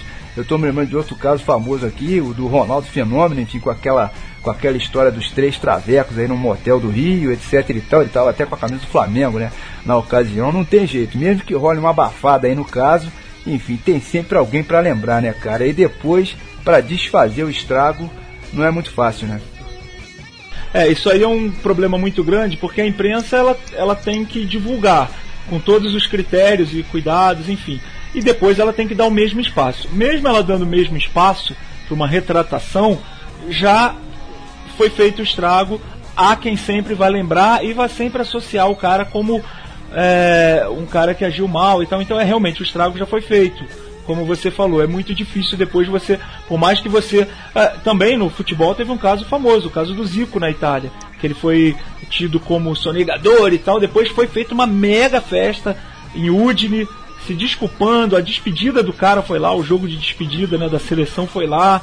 Em Udine, mesmo assim, até que nesse caso ficou meio que em segundo plano, conseguiram com tantas desculpas, mas ainda há quem diga, o Zico não teve um problema na Itália com o Leão e tal lá, enfim é muito complicado, né? Esse, é muito delicado também essa questão de pedofilia e, e ficou provado, né, que o Pitalza não teve, não teve nenhum envolvimento com isso, ainda bem, né? Ainda bem, ainda bem. Bom, minha gente, seguindo aqui com a sonzeira de hoje, vamos detonar mais três faixas arrasa quarteirão aí do repertório do The Who.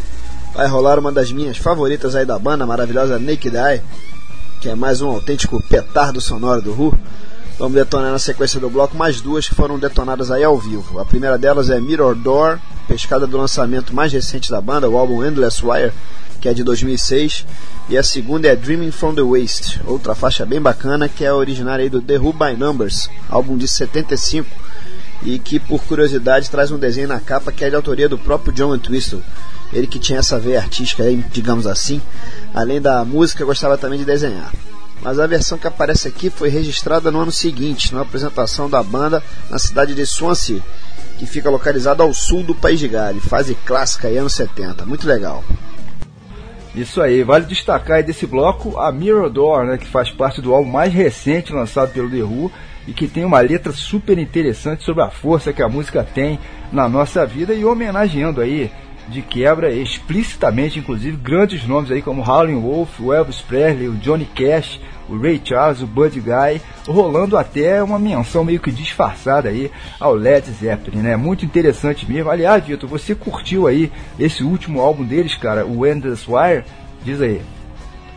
Então, eu gostei. Eu, eu tenho um, confesso que eu tenho um, um tanto de dificuldade assim quando uma banda é, clássica volta, daí eh, fica meio que aquela coisa, ah, se, se aproveitando do que fez no passado. Eu gosto da banda que sabe envelhecer.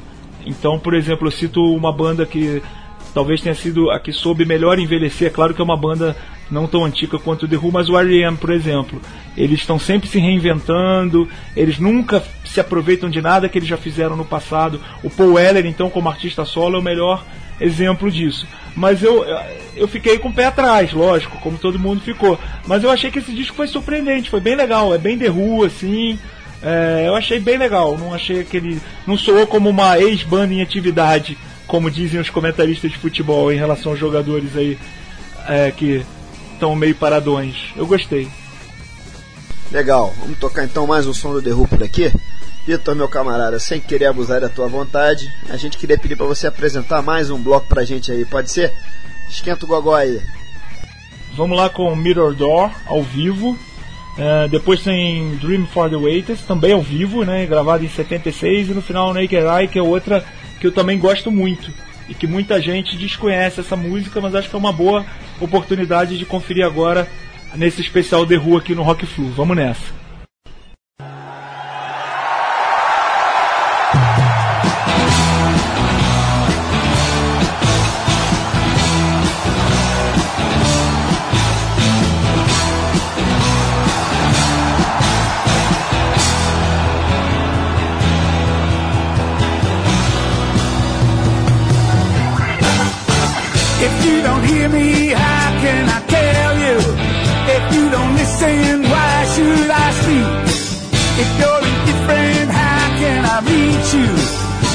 Cause you're angry, don't assume I'm weak.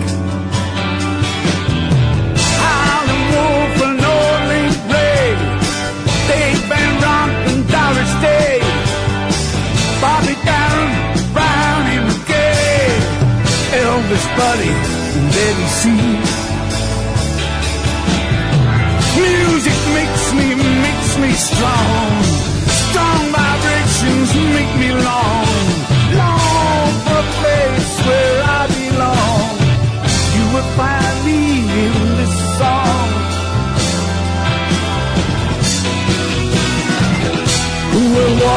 through the mirror door?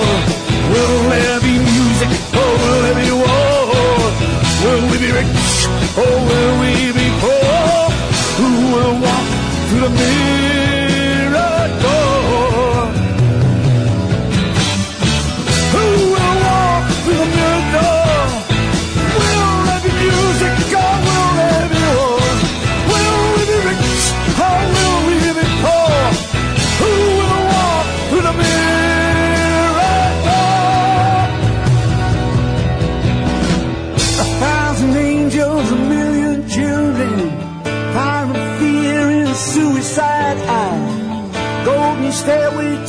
heaven, rolling thunder under a New York sky.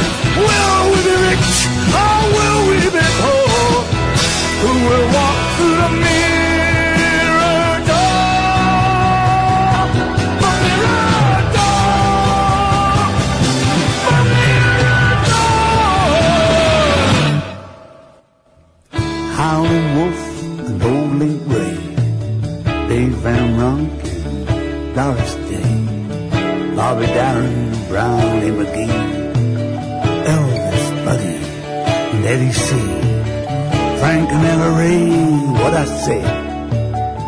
Johnny Cash and Johnny Ray. Amadeus and Ludwig Van.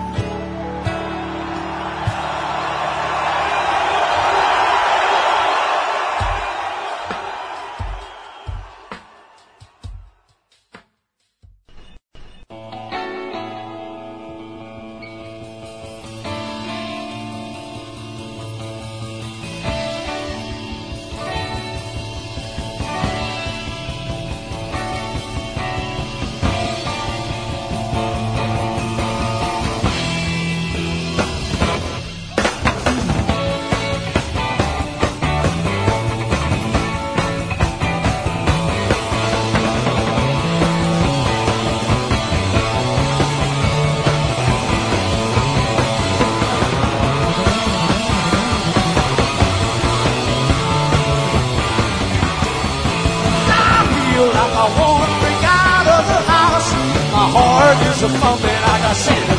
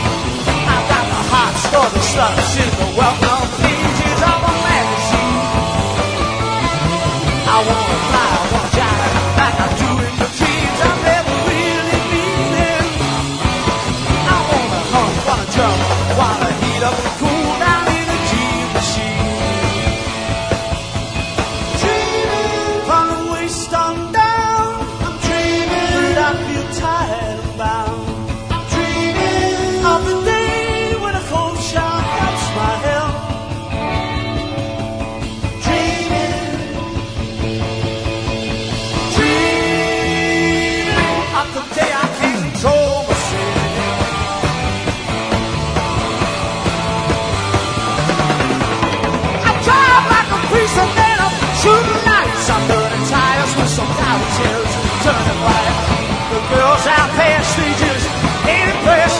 I'm too old to give up, but too young to rest. I'm that brother to the social when the world is sleeping. The clock starts to thicken, and I. I've. I'm so the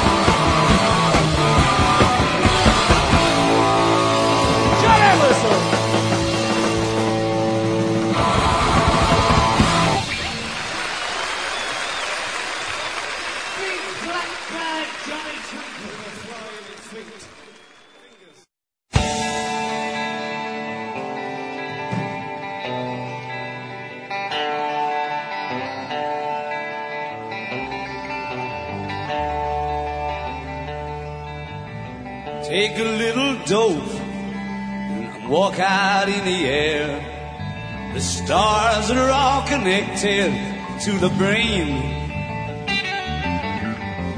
Buy me a woman and lay down on the ground. Pleasure comes falling down like rain. Give myself a car. I feel power as I fly. Oh, now I'm really in control. It all looks fine to the naked eye.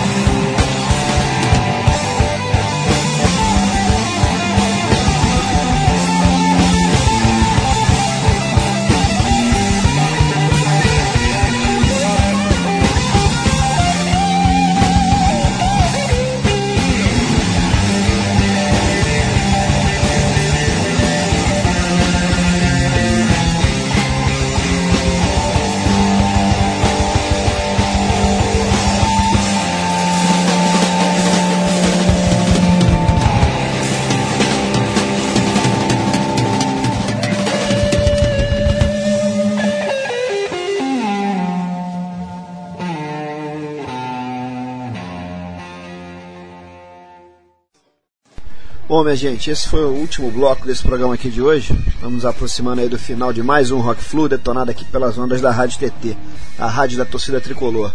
Esse que foi o nosso especial aí homenageando o Who. Mas antes de puxar aí a saideira, enfim, dá tempo de rolar mais um papo por aqui. Papo que aliás a gente ficou devendo.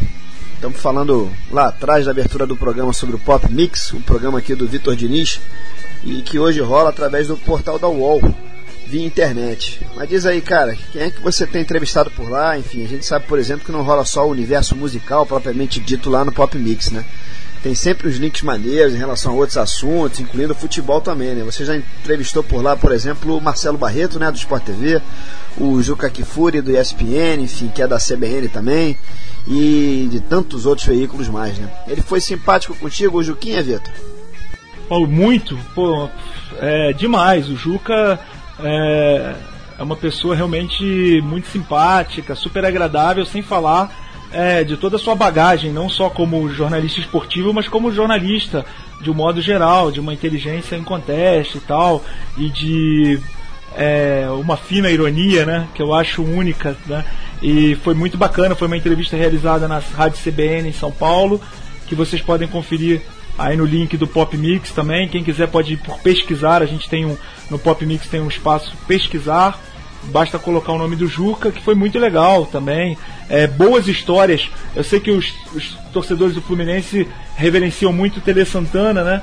Com todos os méritos, diga-se de passagem, e o Juca fala muito sobre o Tele Santana nessa entrevista e fala também, é, na opinião dele, qual foi o grande erro do Dunga na, na, na Copa, na última Copa. Ou seja, é uma, é uma aula de jornalismo. Né? O Juca Kfouri, não só por ter editado a Placar e a Playboy durante tanto tempo, tem uma trajetória aí fantástica. Marcelo Barreto foi muito legal também, foi o gancho é, do livro dele sobre os, as camisas 10 da história, né, que ele escolheu né, os mais emblemáticos. Então foi um papo também muito legal, muito simpático. Esses dois é, papos estão aí no, no Pop Mix. Assim como você salientou bem. O Josimar Melo, por exemplo, que é um, como eu já citei ao longo do programa, um jornalista da área gastronômica, mas que tem muito a dizer. Ele também é, deu uma aula de jornalismo. Então a gente não fica preso à compreensão musical, até porque a gente acredita que é, esse universo pop ele tem hoje um mix muito grande aí de, de, de opções, né? Então acho que tá tudo ali. Hoje em dia tá tudo conectado, né? É um é um grande, é tudo é, multi, é multimídia total, né? E o Pop Mix segue no UOL, dentro do UOL Música, como um, do, um dos sites ali parceiros no UOL Música.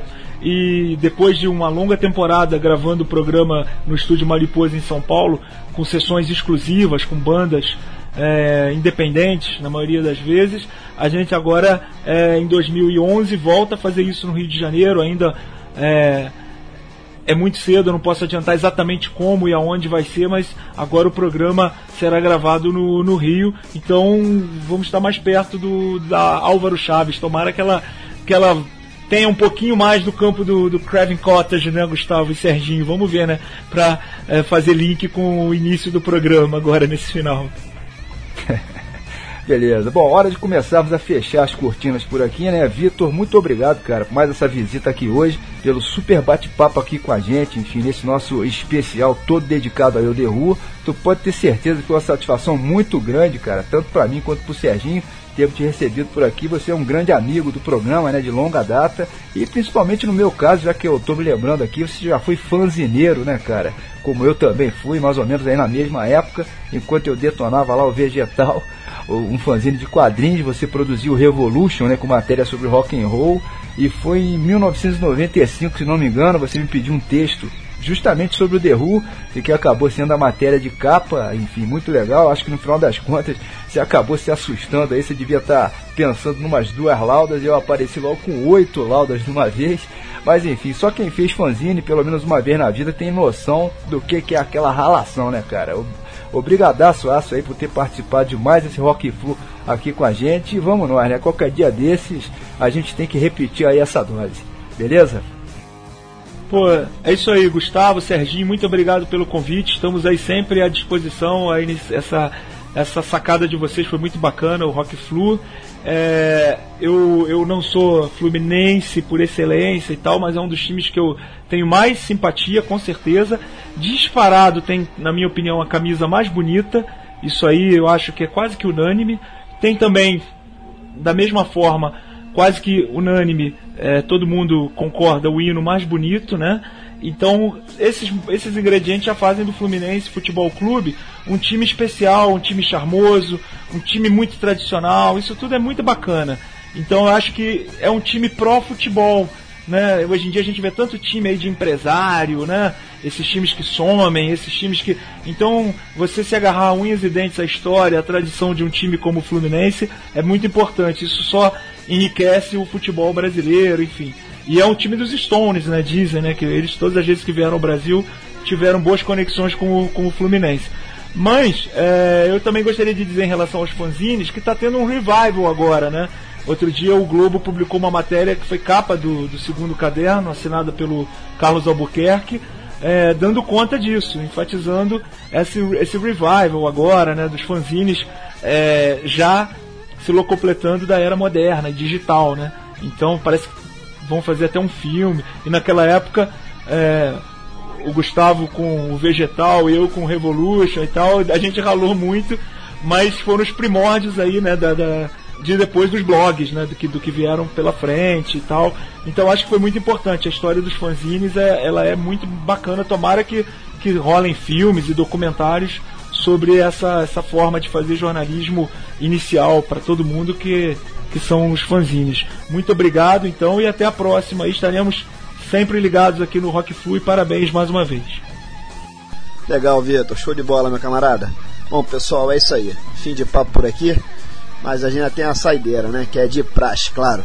E a faixa que vai encerrar então esse nosso especial The Who aqui no Rock Flu é na verdade um autêntico hino. Quer dizer, mais um hino hoje por aqui, né? Eu tô falando é da mais do que clássica Won't Get Full Again Pois é, mais uma faixa pescada aí do Runex. Ela que sempre foi presença mais do que obrigatória nos shows da banda, né? geralmente encerrando as apresentações sempre de modo apoteótico e triunfal. E assim a gente também tenta encerrar por aqui esse Rock Flu do mesmo jeito, né, Gustavo? Apoteótico e triunfal. Pode crer aí, Serginho.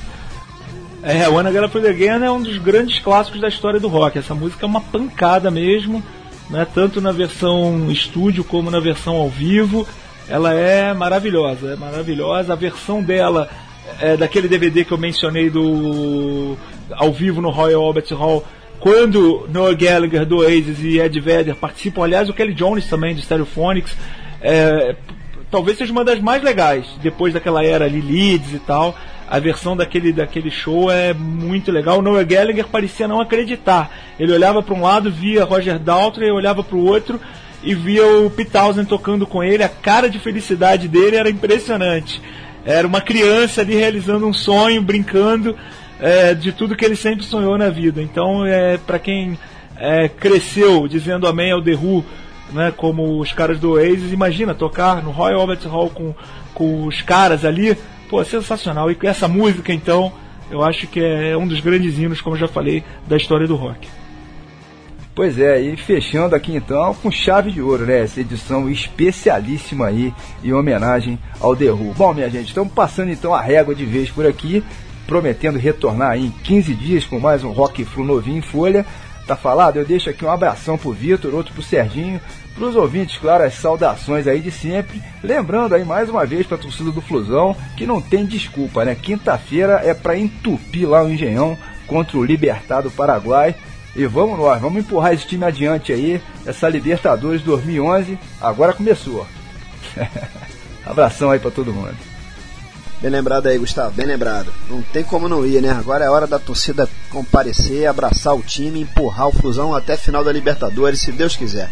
O negócio é a gente ganhar bem nessa quinta-feira para poder ir mais tranquilo para Assunção daqui a 15 dias e não passar aquele sufoco danado lá em Buenos Aires, né? Pelo amor de Deus. Abração aí para todo mundo, a saudação especial aqui pro grande Vitor Diniz.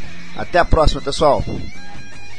Isso aí, valeu Serginho, grande abraço, grande abraço aqui ao Gustavo, mais uma vez muito obrigado.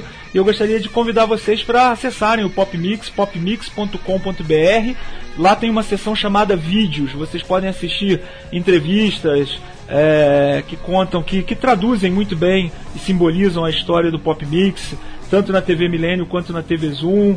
É, enfim, é, tem boas participações ali, tanto na TV em São Paulo na Milênio, quanto na TV em Nova Friburgo, na já citada TV Zoom. Existem as sessions que vocês podem ver cachorro grande tocando ao vivo, é, motores, Ludov, é, Vanguard, Júpiter Maçã. Tem muita gente bacana, entrevistas, Edgar Escandurra, Titãs. Tem muita coisa bacana é, para ser para ser vista ali. Eu falei do rock da Escandinávia, né, do Major Parkinsons. Acho que uma das grandes passagens do Pop Mix foi ter entrevistado o Ravenettes, que é a grande banda dinamarquesa e que é cultuada no Reino Unido, na Half Trade, que é uma é um solo sagrado do rock inglês, uma gravadora e loja é, em Londres. E tudo isso está aí nessa seção vídeos. Vocês podem conferir isso em popmix.com.br. Grande abraço a todos e obrigado mais uma vez. Beleza, Vitor, isso aí, cara. Valeu, Serginho. Saudações aí, pessoal. Tchau, minha gente.